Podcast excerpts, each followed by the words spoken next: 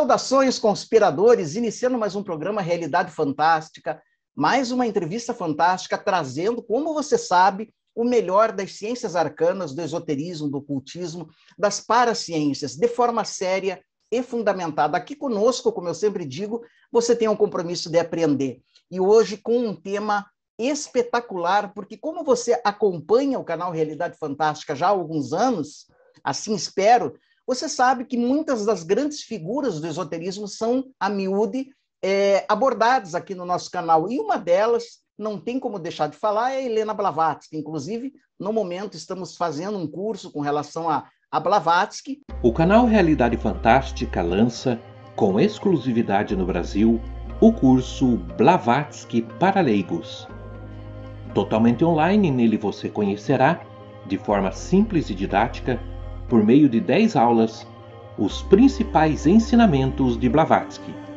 e a verdadeira biografia mística desta que é considerada uma das maiores figuras da história do esoterismo.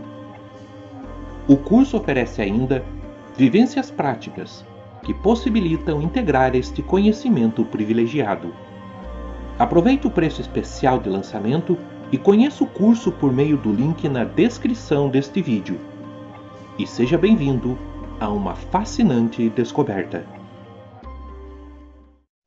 E hoje nós convidamos um grande especialista em Helena Blavatsky para falar de um tema que não é muito conhecido, não é muito abordado, mas que com certeza vai deixar todos vocês fascinados, que são as ligações de Helena Blavatsky, né, fundadora da Sociedade Teosófica, com o sufismo, né, com o mundo árabe, com a mística islâmica. Então, nós vamos conhecer um pouquinho dessa, dessa ligação através da entrevista do nosso querido amigo pesquisador, teósofo Oswaldo Pondé Filho. Olha, Oswaldo tem assim um currículo fantástico, né? Ele trabalhou no conhecido mundo alternativo de Brasília como promotor de eventos, conferencista, livreiro, editor e escritor. Ele foi o criador da Tot Livraria e Editora, a famosa Tot. Eu ouvia muito falar na, na livraria Tot, né? E do primeiro videoclube místico de Brasília. Ele foi também proprietário e administrador de restaurantes vegetarianos. A busca filosófica do Oswaldo sempre foi premiada por aspectos antropológicos e da historiografia das religiões. Então, para nós é uma grande honra tê-lo conosco. Tudo bem com você, Oswaldo?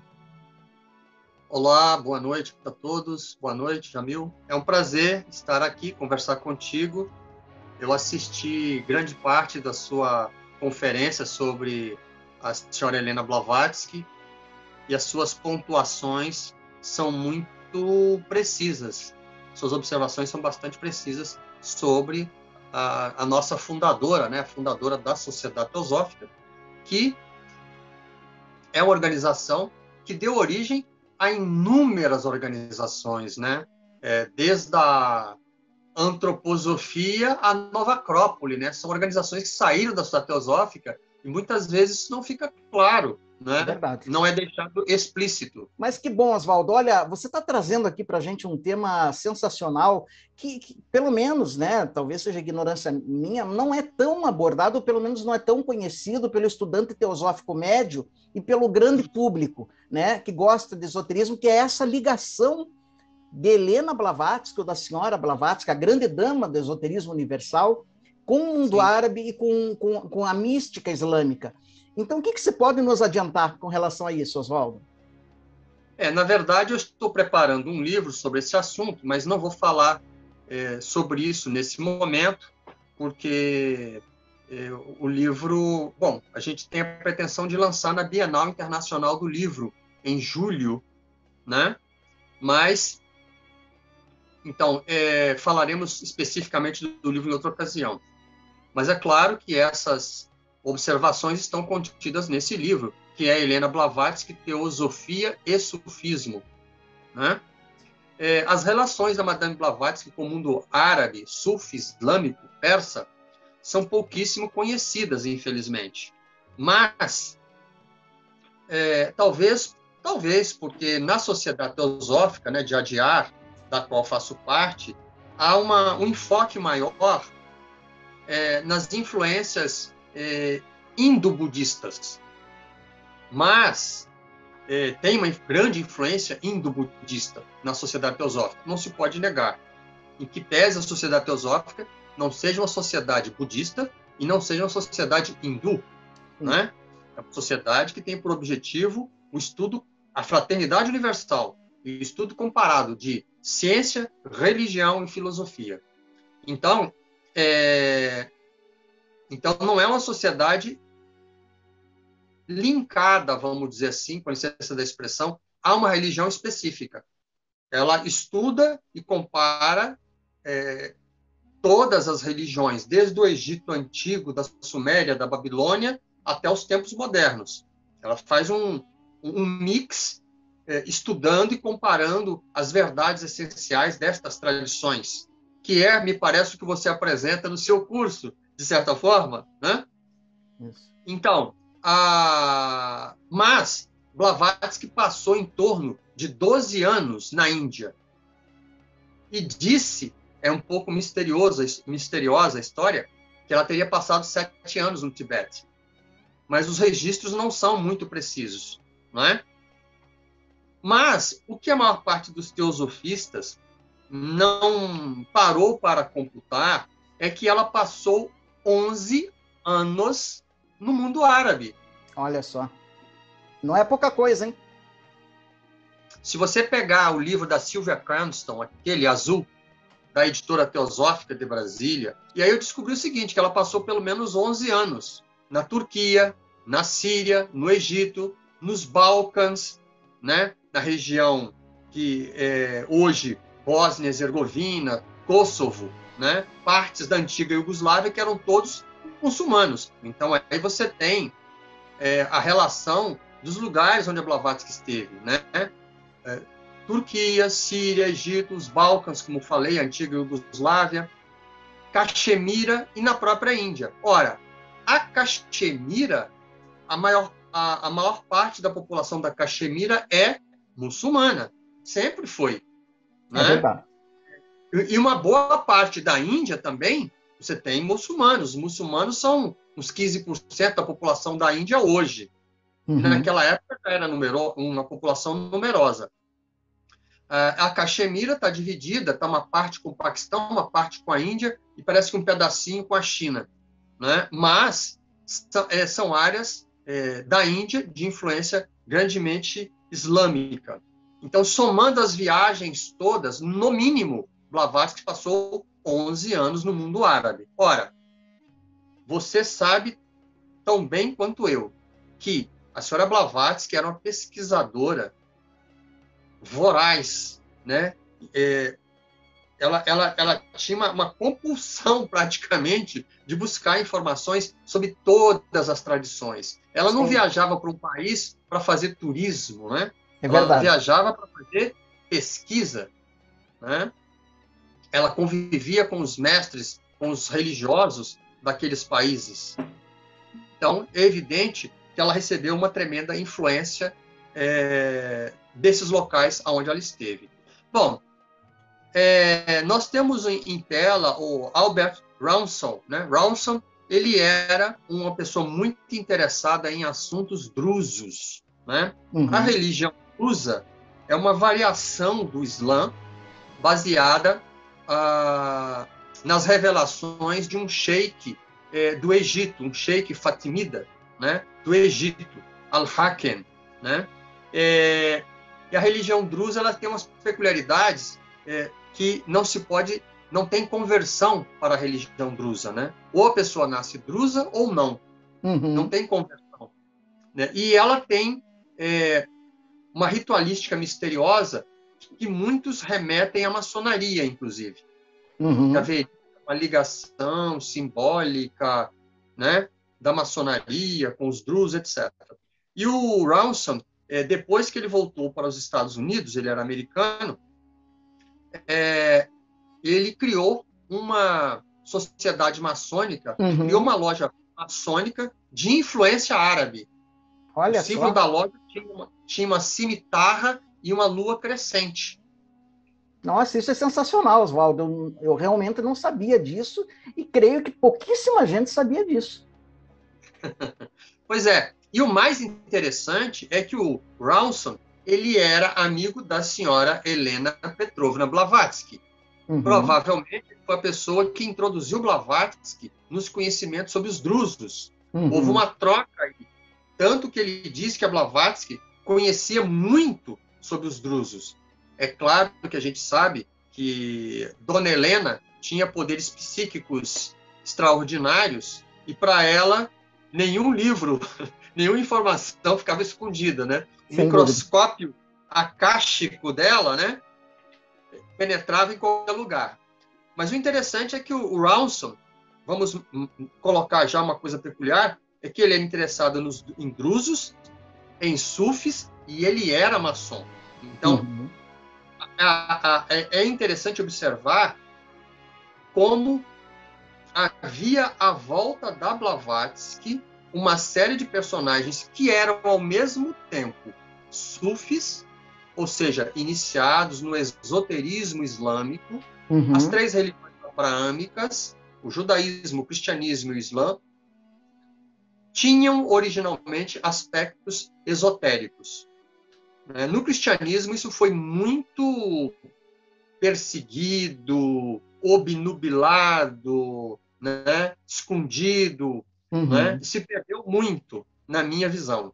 Mas é no judaísmo você tem, no judaísmo você tem a Kabbalah, que é a tradição esotérica dos judeus, e você, que eu, eu gosto de falar na Kabbalah como exemplo do lado esotérico do judaísmo, para servir de paralelo e referência ao lado esotérico do Islã, que é menos conhecido. Quando você fala em sufismo, já é menos conhecido. Né? Sufismo, ou precisamente em árabe, tasawuf, é o lado esotérico do Islã. Uhum. Então, eu chamo a atenção que a Blavatsky estava cercado por maçons e que eram, ao mesmo tempo, sufis. E um desses maçons e sufis era Sir Richard Burton, por si, é um personagem que merece uma conferência, que merece livros, porque ele era extraordinário. Ele falava uma infinidade de idiomas, né? parece, se eu não me engano, 28 idiomas. É uma coisa assim. Uhum. É, era uma, uma coisa absurda. Ele falava inúmeros idiomas, mais de 15 com certeza, e é, ele traduziu os Kama Sutra para o, o inglês. Uhum. Ele, estava, ele falava português. Olha só. Ele era inglês e trabalhou como espião do exército britânico na Índia. E ele foi iniciado no sufismo na Índia. Ah, olha aí. Mais tarde, tem um filme sobre ele chamado As Montanhas da Lua, que conta a vida, uma, um pedaço da vida dele, aonde ele tenta, porque ele era espião, ele era explorador, ele era poeta, ele era escritor, ele era tradutor. Ele, quando morreu, estava traduzindo Os Lusíadas, de Luís de Camões, para o inglês, do português para o inglês, porque ele era etnógrafo também, né? Ele era antropólogo, etnógrafo. É o Indiana Jones da, da época, né? Ele passou aventuras inacreditáveis na África. Ele tentou descobrir a nascente do rio Nilo, né? Uma expedição é, da Real Society é, inglesa para descobrir a nascente do Rio Nilo, ele participou. Uhum. Mas, enfim, e ele teve em Minas Gerais, viajou pelo interior das Minas Gerais. Ele foi representante da Inglaterra, cônsul da Inglaterra no Brasil, em Santos. Olha só. É extraordinário. Mas, voltando ao que nos interessa, desculpe a viagem, é, o Richard Bolton, ele era maçom da grande loja da Inglaterra, claro, e ele foi iniciado na, numa escola SUF na Índia. Uhum. Bom, ele era amigo pessoal de Helena Petrovna Blavatsky. Quando ele estava sediado como cônsul na Síria, Blavatsky ia visitá-lo. Ele se referia a Blavatsky em cartas. A esposa dele né, se referia a Blavatsky como amiga pessoal. Esse personagem em tela é um personagem que, por uma não por coincidência, também extraordinário, era amigo pessoal de Sir Richard Burton. Ao mesmo tempo, e, e conviveu com Richard Burton na Síria, porque esse personagem é mencion, ele é mencionado indiretamente no livro, no livro da Silvia Cranston, na biografia da Blavatsky, se não me engano, na página 66, quando ela fala que, quando ela menciona uma carta da Blavatsky, em que a Blavatsky fala que conviveu com os derviches, Isso. conviveu com, com os, os sufis, com os derviches, com os marabu de Damasco. A palavra marabut, ou marabut, ou marabu, quer dizer homem santo mas é um termo para homem santo no, do norte da África. Uhum. Quem era o principal marabu de Damasco quando Blavatsky foi visitar a Síria? Era o emir Abdelkader. Quem é o emir Abdelkader? O emir Abdelkader era, era um líder político, militar, diplomata, escritor, poeta criador de cavalos árabes, um outro personagem extraordinário sobre o qual eu escrevi o primeiro livro em português. Então, o Emir Abdelkader, ele era o principal barabu de Damasco, na época que a Blavatsky foi na, na, na Síria. E ele era famoso mundialmente porque teve uma briga entre aqueles drusos que nós mencionamos no início, a comunidade drusa na Síria, porque os drusos estão mais localizados onde? Síria Líbano, principalmente, e Israel. Mas naquela ocasião, aquela região tinha domínio turco. E os drusos se desentenderam com os cristãos, que naturalmente tinham uma grande influência francesa, porque os franceses também tinham uma grande influência naquela área. Né? Eles se desentenderam, os drusos se desentenderam com os cristãos e estavam matando os cristãos. Olha só e havia o risco de um massacre, uma limpeza étnica, um massacre. Então, o emir Abdelkader, que estava exilado na Síria, porque ele lutou 14 anos contra a dominação francesa na Argélia, ele foi finalmente capturado, mas os franceses não podiam matá-lo porque ele era uma espécie de Nelson Mandela, uma mistura de Nelson Mandela com Mahatma Gandhi. Olha só ele foi exilado na Síria. E o emir Abdelkader era sufi, discípulo espiritual de Bin Arab, o maior de todos os sheiks, como se dizem, né? Como uhum. se diz. E ele era discípulo espiritual do Bin Arab, não conheceu, porque são de tempos diferentes, mas ele era discípulo espiritual do Bin Arab. E ele, então, quando viu que ia acontecer o um massacre, o emir Abdelkader abriu as portas do bairro que ele controlava, que afinal de contas ele era uma pessoa importantíssima, ele uhum. foi o líder é, político, militar da Argélia, ele abriu as portas do bairro que ele controlava e trouxe os cristãos para dentro do bairro. Com isso, ele salvou 10 mil cristãos da morte.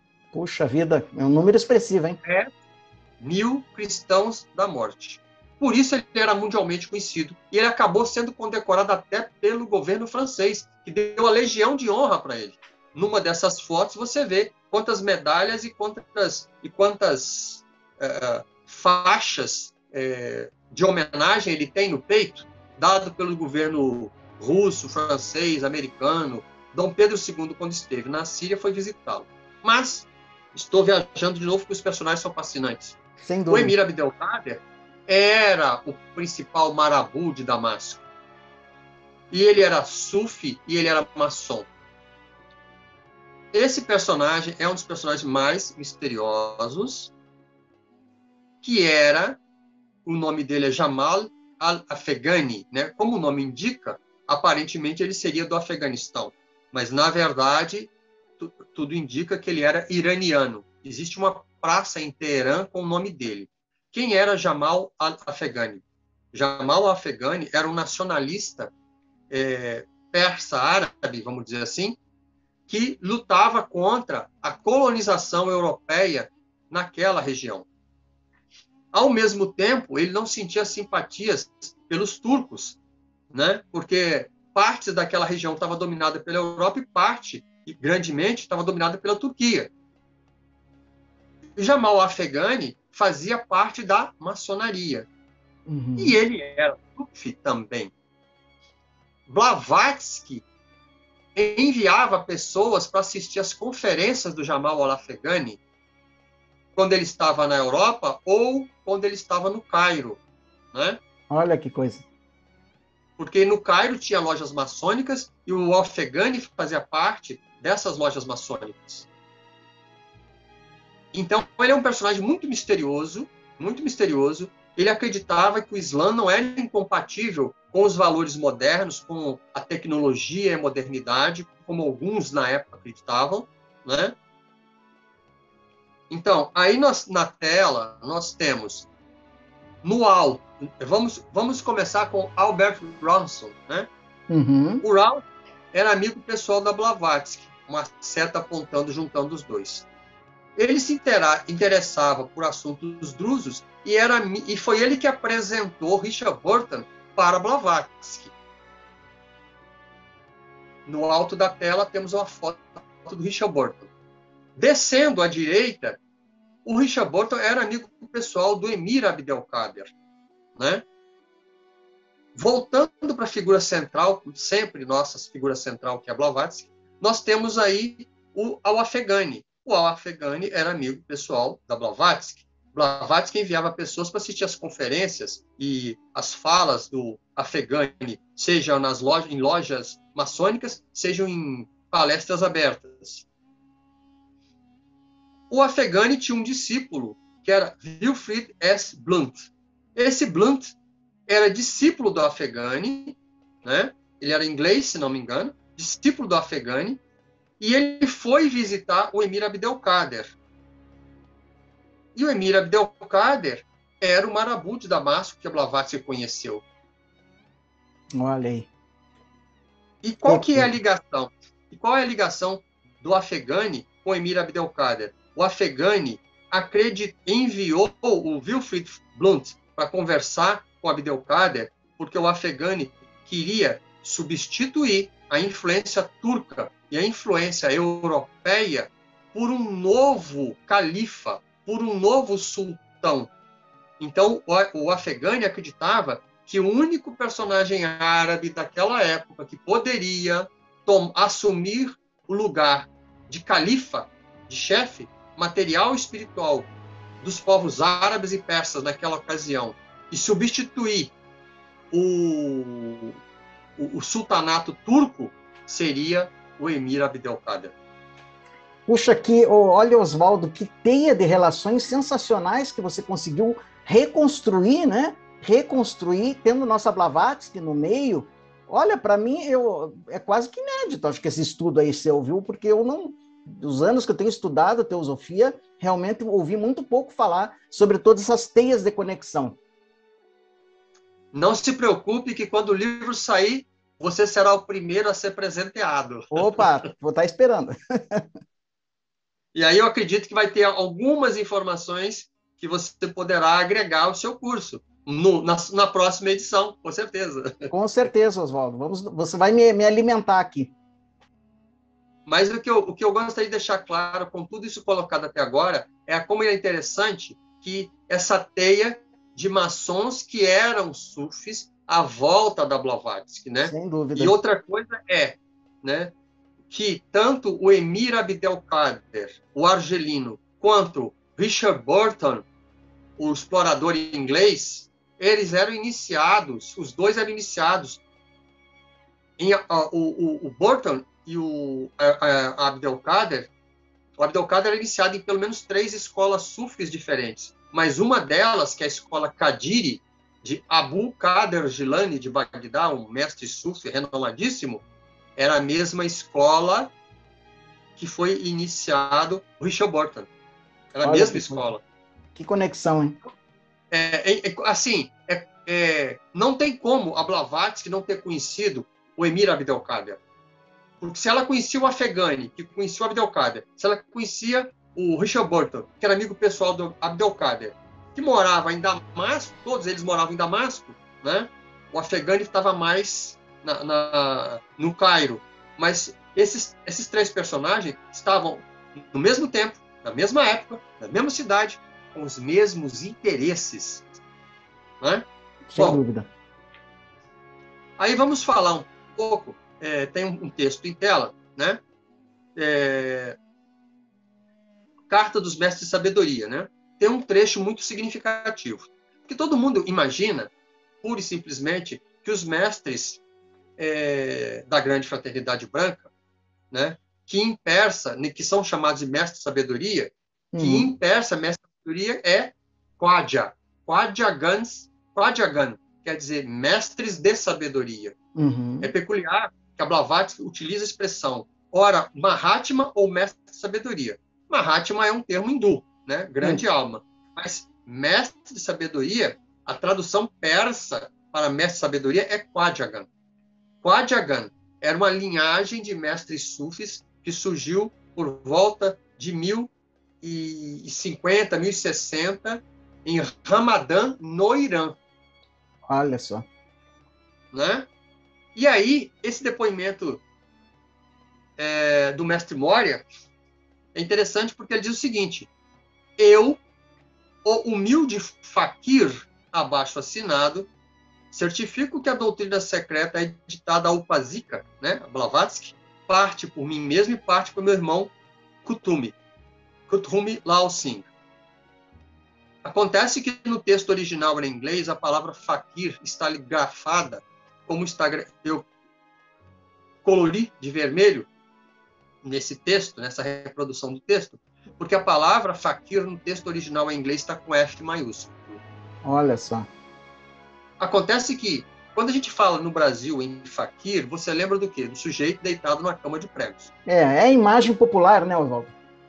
É. Ou aquele cara que pega um, um espeto, atravessa a bochecha de um lado por outro, espeta e atravessa a língua, né? Então, fakir é um mendicante, né? É um cara que vive de esmolas nas ruas da Índia, fazendo mortificações. Isso é uma deturpação, né? Do, do autocontrole corporal. Evidentemente que nunca se ouviu falar do mestre sabedoria que a Blavatsky tinha em tanta conta e que tem tanto renome, que o mestre sabedoria é, eles fizessem faquirismo. Não, Acontece hum. que a palavra fakir é sinônimo de derviche, é sinônimo de sufi. Olha só. Fakir é sinônimo de sufi. A palavra foi deturpada devido a essas práticas é, no meio da rua na Índia para ganhar tostões. Mas é evidente que se a palavra está escrito no original, fakir com F maiúsculo, isso tem um sentido por detrás. Que não com é um. Ele, ele, tá ele não está querendo dizer que ele é um, um pedinte que se mortifica nas ruas. HPB declara que pertence à fraternidade dos drusos do Monte Líbano. As pessoas, os espíritas, me chamam e acreditam que sou um adepto. Eles realmente acreditam que fui iniciado nas pagodas. Eu, uma mulher e uma europeia. É realmente um absurdo, calculado para fazer alguém olhar, olhar espantado. Eu, pelo menos, nunca fingi uma mentira tão grande. Sei muito da Índia e de seus costumes. Que nenhum homem europeu, muito menos uma mulher, jamais poderia penetrar nos recessos internos das pagodas, dos pagodes, né? Mas tive muitos amigos entre budistas e conheci também, e conheci bem dois brahmanes em Travancore e aprendi bastante com eles. Pertenço à fraternidade secreta dos Drus dos Monte Líbano. E passei uma longa vida entre derviches mulás persas e místicos de todos os tipos. Está aí Mahatma Letters.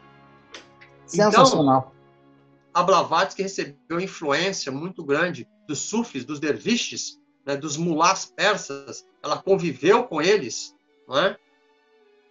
É, mas as pessoas encaram os mestres de sabedoria como se eles fossem indo-budista, ponto, acabou. Aí tem algumas interrogações. Não estou dizendo que eles, os mestres não possam ser budistas, ou que eles não possam ser hindus. Para mim, isso não faz a menor diferença. Sim. O que eu, somente eu não posso acreditar que eles, como mestres que eram, ignoravam uma tradição tão essencialmente profunda quanto o sufismo, né? E ou os derviches, né, que é um outro nome para sufi, especialmente em certas regiões da Síria e da Turquia, né, onde você tem os derviches rodopiantes. Exato. E aí tem umas coisas, tem umas coisas interessantes, né? Por exemplo, é, quem são os mestres sabedoria? Pistas não investigadas. Eles eram adeptos de uma única religião. Se os mestres sabedoria eram adeptos de uma única religião, nós devemos nos converter a essa única religião? Eles estavam interessados em fazer proselitismo e transformar todo mundo em budista? Todo mundo em hindu? Não. Talvez se fosse assim, eles só aceitariam hindus e budistas para sua organização espiritual. É verdade. Né? E aí tem umas coisas assim peculiares. Repare que nós temos dois dos mestres, né, em tela, né? O mestre Mori e o mestre Kutumi. Nenhum deles utiliza um chapéu tibetano. Então, por exemplo, o mestre Kutumi, sobrenome dele, né? Kutumi Lao Singh. Singh é uma outra vertente. Sim, é, ele quer dizer leão, né? Na língua Punjabi, né? Quer dizer leão. É, uma, é o sobrenome que todo Sikh tem. Todo Sikh, adepto da religião Sikh, fundada pelo Guru Nanak, tem, tem no nome a palavra Singh. Singh quer dizer leão. É interessante um tibetano ter um nome, um sobrenome Sikh. É verdade. Não é? é e, o, e o mestre Serapis Bey, ora, que era se diz, eh, ligado ao Egito, ao que me conste, né? o mestre Serapis Bey, o nome dele é Serapis Bey. Bey é um título turco.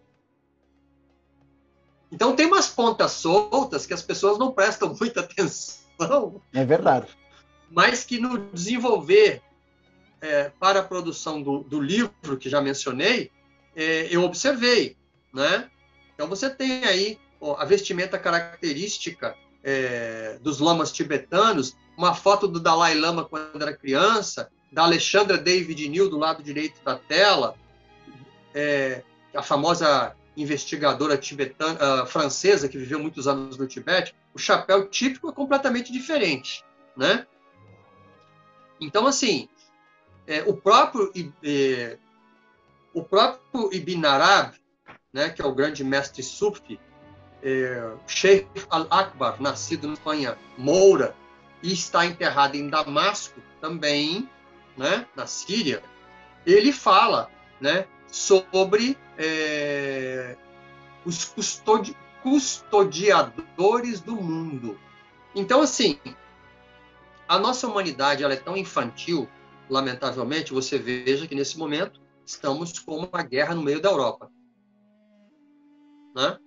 É verdade. Estamos com na Europa nesse momento, né, na, na Ucrânia, não é uma operação especial, não tem nada de especial, diga-se passagem, aquilo é uma guerra pura e simples. Né? E é, a humanidade é tão infantil que ela não poderia ficar sem os custodiadores, sem é, os cuidadores da Terra, né, da humanidade.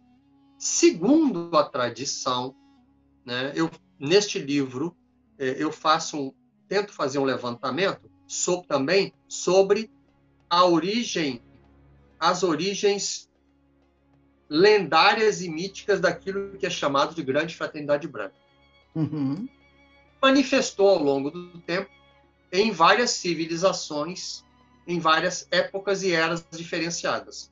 Então, o mais antigo que eu consegui é, localizar, né, já que eu não tenho os poderes da senhora Blavatsky de consultar uhum. registro aqui, né, o que deve ser uma, inacreditável responsabilidade, mas a mais antiga versão dessa história é chamada Os Nove Desconhecidos. Os Nove Desconhecidos é uma organização uhum. criada. Aí tem uma interrogação, mas vou continuar. Os Nove Desconhecidos, teoricamente, foram criados pelo imperador Ashoka, na Índia Antiga, 304 a 232 a.C. O imperador Ashoka é famoso, né, uhum. porque ele era um guerreiro, ele empreendeu uma batalha, que foi a Batalha de Kalinga, para dominar uma grande parte da Índia. É, e ele venceu a batalha, mas se diz que nessa batalha faleceram 100 mil pessoas. Uhum. Pode ser que seja um exagero de época para mostrar o quão poderoso ele era. Mas vamos supor que seja só 50 mil? 50 mil pessoas mortas na espada, no arco, na flecha. Naquela época, é muita gente. Muita coisa. Muito, é muita coisa. E aí, quando ele chegou no campo de batalha, terminou as, as batalhas, ele chegou no campo de batalha e ele observou, foi observar o campo de batalha, depois dos combates, ele viu uma montanha de cadáver, né? É. Ele viu uma montanha de cadáver começando a apodrecer. 100 mil, 50 mil mortos, 50 a 100 mil mortos, é um, é um, um genocídio quase. É uma né? hecatombe, né? É uma hecatombe, é um desastre, né? E aí, ele que era um cara que tinha um coração de pedra, quando viu aquilo, como se diz hoje em dia, né? A ficha, se dizia, né? que agora ninguém mais usa ficha, telefone, a ficha caiu, né? Ele percebeu o que tinha feito e ele se arrependeu amargamente do que tinha feito e se converteu ao budismo. E ao se converter ao budismo, ele é, teria tido a ideia, porque ele viu o que a tecnologia que ele detinha, militar que ele detinha, fez no campo de batalha, a miséria que produziu, né? Aquela tecnologia pequena da época, o que fez no campo de batalha.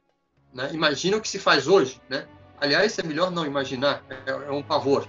Sim. Mas então ele passou pela cabeça dele o seguinte, que ele tinha que proteger a, a, a Índia e ou, e ou a humanidade de que aqueles conhecimentos técnicos, aqueles conhecimentos científicos de época não caíssem em mão errada, hum. mãos erradas. Aí ele criou uma organização, teria criado uma organização né, lendária chamada os Nove Desconhecidos, que era uma organização formada por oito pessoas, oito sábios, cada um deles tinha um conhecimento profundo sobre uma ciência. Quando eles estavam envelhecendo, começando a envelhecer, eles treinavam a pessoa jovem, passavam esses conhecimentos para essa pessoa, para essa pessoa, para que o substituísse. E, e eles tinham livros codificados para passar para essas pessoas também, para treiná-las. Sendo que eu falei oito, mas falta um. E aí tem uma sincronicidade interessante, que o nono seria imortal. Olha só. Já ouviu falar de alguma organização de sábios que cuidam do destino da humanidade, que tem um sujeito que é imortal, que aparece de vez em quando aqui ou ali, na Revolução Francesa, um certo conde? Com certeza. Então. Príncipe Rakoski, é... né? Conhecido. É o Conde de Saint-Germain, né? Exato. O Príncipe Rakosi, o Conde de Saint-Germain. Então, aí você já tem um paralelo com a Fraternidade Branca que foi revelada pela Blavatsky em 1875, né? Então, a primeira manifestação dessa organização, ainda que lendária, ainda que arquetípica, foi com a Choca. Depois, mais tarde, eu vou sintetizar um pouco, você tem uma, uma sociedade, uma organização sufi em Basra no ano 1000, chamados Irmãos da Sinceridade ou da Pureza, que, segundo se diz, era uma ordem sufi de influência neoplatônica, que tem falas e expressões muito, mas muito parecidas com o que é colocado na teosofia, de buscar, buscar a síntese de várias tradições. Uhum. Né? É, um pouco mais tarde aparecem então os Quadjagan, os Quadja, né, os mestres, os Quadjagans, é, Quadjagan é plural, de Quadja. Quadjagan quer dizer mestre de sabedoria persa, em 1048, é, em Ramadã, no Irã. Os sufis, um pouco mais tarde, falam uma coisa chamada Irmandade Branca, ou Hierarquia Branca. O, os Rosa Cruzes falam no Colégio dos Sábios. Eckhart Hausen fala no Conselho da Luz. E a Blavatsky, em 1875, vem trazer o conhecimento da, do que é chamado de Grande Fraternidade Branca. Gurdjieff fala no Círculo Interno da, Interno da Humanidade. O John Bennett, discípulo do Gurdjieff, fala na, nessa fraternidade, nessa hierarquia branca através do contato que ele teve com o mestre espiritual da Turquia, depois da morte do Gurdjieff. E quem traduziu o livro do John Bennett para o português, que é um livro clássico chamado Os Mestres de Sabedoria, que enfoca a visão dos mestres de sabedoria persas, que certamente Blavatsky conhecia, porque ela usava a mesma expressão. Ela teve contato com o Richard Burton, que era Sufi e Kadiri, da ordem Kadiri. Ela teve contato com o Emir Abdelkader, que era Naqshband, que era Kadiri, né? ou seja, ligado a duas ordens cuja origem é os mestres de sabedoria, persas. E aí, para terminar, nós temos então a hierarquia branca. Os sufis falam que existe uma coisa chamada hierarquia branca. O chefe dessa hierarquia chama Kutub. Kutub, em árabe, quer dizer polo ou pilar. É aquele ser em torno do qual tudo gira, né? Ele é o polo, né? Abaixo dele ele tem, abaixo dele tem dois imãs. Depois quatro altares, quatro pilares, sete abdals, substitutos, 40 no Baia, os nobres, e 300 no Kaba, os chefes. É interessante que somado dá 354 dias, que é, equivale ao calendário árabe islâmico. Que coisa. Você tem um mestre espiritual para cada dia da semana. Para cada dia do ano, não é? Muito Isso é o interessante. E a outra coisa é, esse Kutub será o Mahashohan? Será o rei do mundo? Perceba que tem uma estrutura extremamente similar à grande fraternidade branca revelada pela Blavatsky. Peculiarmente, Blavatsky utiliza a expressão mestre de sabedoria. Mestre de sabedoria é o nome que é dado a uma linhagem sufi nascida no Irã, que depois se ramifica e dá origem a vários grupos sufis posteriores, como os Kadiri, no qual era iniciado o Richard Burton e também o Emir Abdelkader, e Naqshband. Eu sei que aí em Curitiba tem uma escola Naqshband, do, de, fundada originalmente por Bahauddin Naqshband. Né, Exato, né, inclusive você deve ter é, assistido, né? Entrevistamos é, o, o, líder deles aqui algumas vezes, né? Nosso querido amigo Abdul. Abdul Kader, né? Esse mesmo. Abdul Kader, que tem um nome parecido com o do Emir Abdelkader, é aí de Curitiba, né? Ele é ligado à ordem Naqshband, cuja origem é Chipre, né? do Sheikh Nazi, em Chipre. Exato. O Sheikh Nazi foi discípulo do Sheikh Dagestani. Esse Sheikh Dagestani, se não me engano que era da Síria, Faiz al-Dagestani, ele também foi mestre do John Bennett. Olha que, que foi discípulo Jeff. Veja como as coisas vão se ligando, né, Oswaldo? Então, esse é o sentido da palavra tantra, né? Tantra quer dizer teia, urdidura, todos os fios estão ligados. Quando você mexe, toca num fio da teia de aranha, você movimenta a teia toda, a teia da vida. Né? Exato. Né? Então. É... eu finalizo por aqui, para não ficar muito comprido a, a, nossa, a nossa fala e, e, e talvez monótona para os nossos ouvintes. Olha, Oswaldo, eu tô, eu tô fascinado aqui, tenho certeza que você em casa também tá, né? Porque para mim ficou irretorquível essa ligação de Blavatsky com a mística árabe, islâmica, mas também drusa. Pela tua pesquisa, para mim é isso para mim é, é irretorquível. Os sinais são muito claros, né, Oswaldo? São, são. Então, é, a nossa, o nosso interesse é exatamente divulgar esse aspecto porque e uma outra coisa que me chamou a atenção nessa pesquisa, além dessa ligação profunda com o lado islâmico, é a Blavatsky escreveu um conto chamado Círculo Luminoso, que nós incluímos no nosso livro, sobre derviches. Ela escreveu um conto sobre derviches passado em Istambul. E o que ela descreve no conto é uma história fan fantasiosa, uma história meio fantástica. Foi escrita por uma revista, né? Que ela escrevia artigos para revistas, né? e sobrevivia em parte disso, é, é um conto fantástico, mas o que ela fala ali sobre os hábitos, sobre as roupas dos derviches, sobre as ruas de Istambul, sobre os costumes, é inatacável, é perfeito.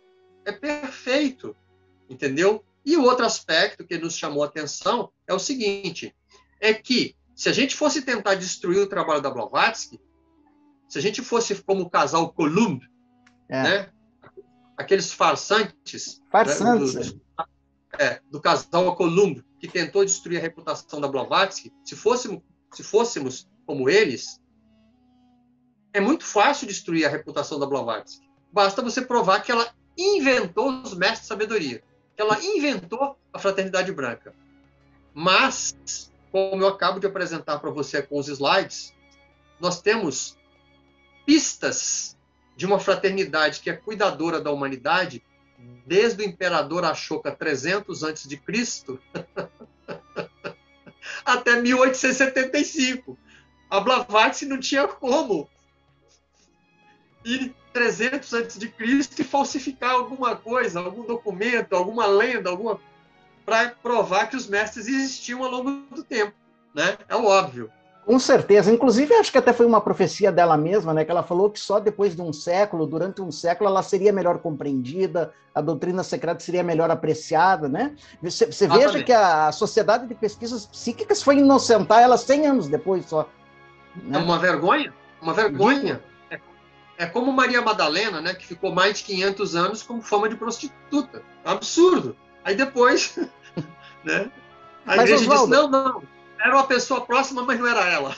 Que coisa. Mas, Oswaldo, olha, eu nem tenho como agradecer essa aula magna, né, esse jorro de, de, de conhecimento, de sabedoria que você trouxe. Você fez uma verdadeira escavação literária, né? A tua pesquisa realmente é preciosa. Eu estou ansioso para que saia o teu livro, para que a gente possa divulgá-lo, né, para que a gente possa popularizá-lo. Mas você tem livros já publicados. Eu quero que você fale rapidinho deles, para que o nosso público possa conhecer e adquiri-los também. Então, os nossos livros poderão ser adquiridos né, nas melhores livrarias né, do Brasil, nas melhores e maiores livrarias do Brasil, é, ou na nossa editora ou na nossa editora, que é a editora Pro Consciência de Brasília. Pro Consciência Editora de Brasília. É, ou encomendar nas melhores livrarias. É, nós lançamos recentemente um livro sobre Matrix, né, que chama-se A Matriz Tradicional de Matrix. É, esse livro é uma reedição, revista e ampliada de um livro editado em 2005 nós lançamos agora esse ano, então, uma reedição ampliada com 11 capítulos a mais e um capítulo específico sobre Matrix 4. Né? Olha só, inclusive eu quero já te convidar, Oswaldo, de público aqui, para que você venha só abordar é, esse tema, né? Que é, é, muito decantado, mas tem muita coisa ainda que o povo não sabe, né? As origens dos filmes Matrix, na mitologia, na filosofia, no esoterismo. Você fez, eu acho que você é um grande conhecedor disso, talvez o maior do Brasil. Quero que você venha para uma entrevista exclusiva sobre isso. Mas olha aí, pessoal, o livro está à disposição, está aparecendo aí para vocês. Não deixem de adquirir. É, e o penúltimo livro, né? O último foi sobre Matrix, e o penúltimo livro é exatamente sobre o emir Abdelkader, né? o marabu de Damasco, o grande marabu, o grande homem santo, o homem que salvou 10 mil pessoas da morte, né? como está dito no Alcorão, que aquele que salva uma pessoa é como se salvasse toda a humanidade. Aquele que mata uma pessoa é como se matasse toda a humanidade. Esse é um ditado que está no Alcorão e está também nos textos judaicos. Infelizmente, infelizmente, nós estamos vendo uma guerra pavorosa na Europa nesse momento. Então, é, o Emir Abdelkader, é, o livro sobre ele é o primeiro livro em português, está sendo levado inclusive para Portugal. E ele tem o prefácio do embaixador da Argélia no Brasil. Olha só. Porque o Emir Abdelkader é considerado o fundador do Estado argelino moderno. Olha, é, é uma, então, é um assim, me chama. Não dá para ficar oculto, é um personagem que, embora seja não. público, muito conhecido, mas no Brasil não é. Então, para nós, é, é uma obrigação trazer à luz, né? Uma personagem tão fascinante.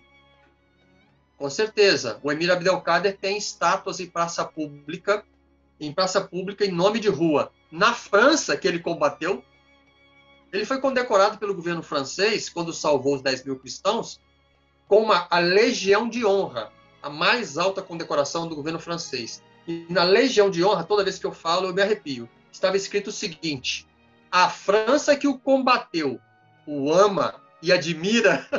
Nossa, não é pouca coisa, hein? Não é pouca coisa. E tinha contato com Blavatsky, né? como você disse. Exato. Oswaldo, meu querido, olha, eu estou colocando aí, já, já está aparecendo algum, alguns minutos, né? O site né, da sua editora, apareceram os seus livros. Convoco a vocês, família fantástica, que está em vários países do mundo, a conhecerem o trabalho do Oswaldo Condé. Essa pessoa sensacional, olha, ele teve a Tote Livraria, uma livraria icônica aqui no Brasil, né? Eu via muito falar da sua livraria, é, Oswaldo. Ele tem uma caminhada sensacional e essa pesquisa fascinante, né? Resgatando essas, esses contatos de Blavatsky com o islamismo, mas também essas personalidades sensacionais, sem falar, sem falar nessas ligações do filme Matrix com todo esse arcabouço filosófico, esotérico etc. Então, convoco vocês a conhecerem, adquirirem os livros. E, Oswaldo, só tenho até agradecer, meu querido. Eu agradeço ao seu público, a você, a sua gentileza, né? Como os sufis dizem, o adab, a sua gentileza espiritual de me convidar e permitir que a gente expusesse um pouco do nosso trabalho. Né? O nosso objetivo é, afinal de contas, trazer informação que, quem sabe, essa informação em algum momento possa ser aplicada de uma forma a se tornar sabedoria. Mas isso é intransferível, isso é pessoal, isso é individual. Né? Eu não sou seu guru, como diz o, o Robbins, né? Isso, com certeza. eu, eu tento ser um pequeno professor, só isso. Mas já, olha, não sei se pequeno, está sendo um grande professor, um grande transmissor, né? Eu acho que esse, eu gosto muito desse termo, transmissor dessas pérolas, né? Dessas pepitas de conhecimento que, pelo trabalho individual, se transformam em sabedoria. Oswaldo, vou responder em árabe, shukran, né? Obrigado. A você por essa querida entrevista, essa entrevista sensacional e a vocês todos que nos acompanharam até aqui. O nosso abraço. Não se esqueça de se inscrever no canal, acionar o sininho, lembrando que o mistério está entre nós. Até o nosso próximo encontro.